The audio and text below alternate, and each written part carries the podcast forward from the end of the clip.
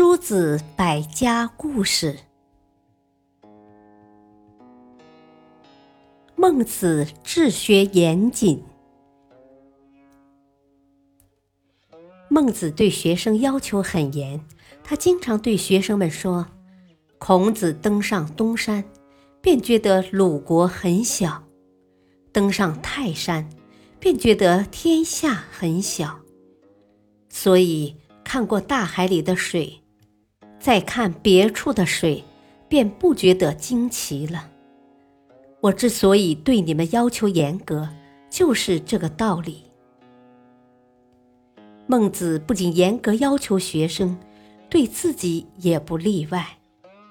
一个夏日的中午，天气特别热，学生们都到外面乘凉去了，孟子却还坐在屋子里看书。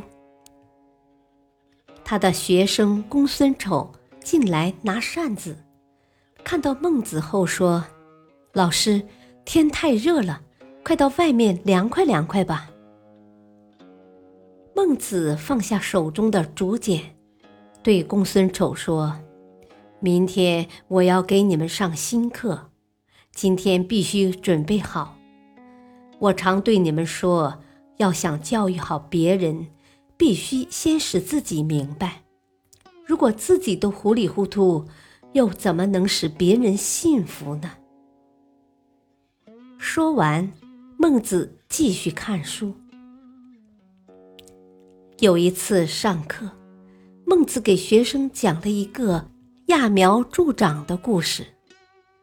他说：“从前有一个农夫，总是觉得田里的禾苗长得太慢。”便把禾苗都拔高了一截，结果禾苗都枯死了。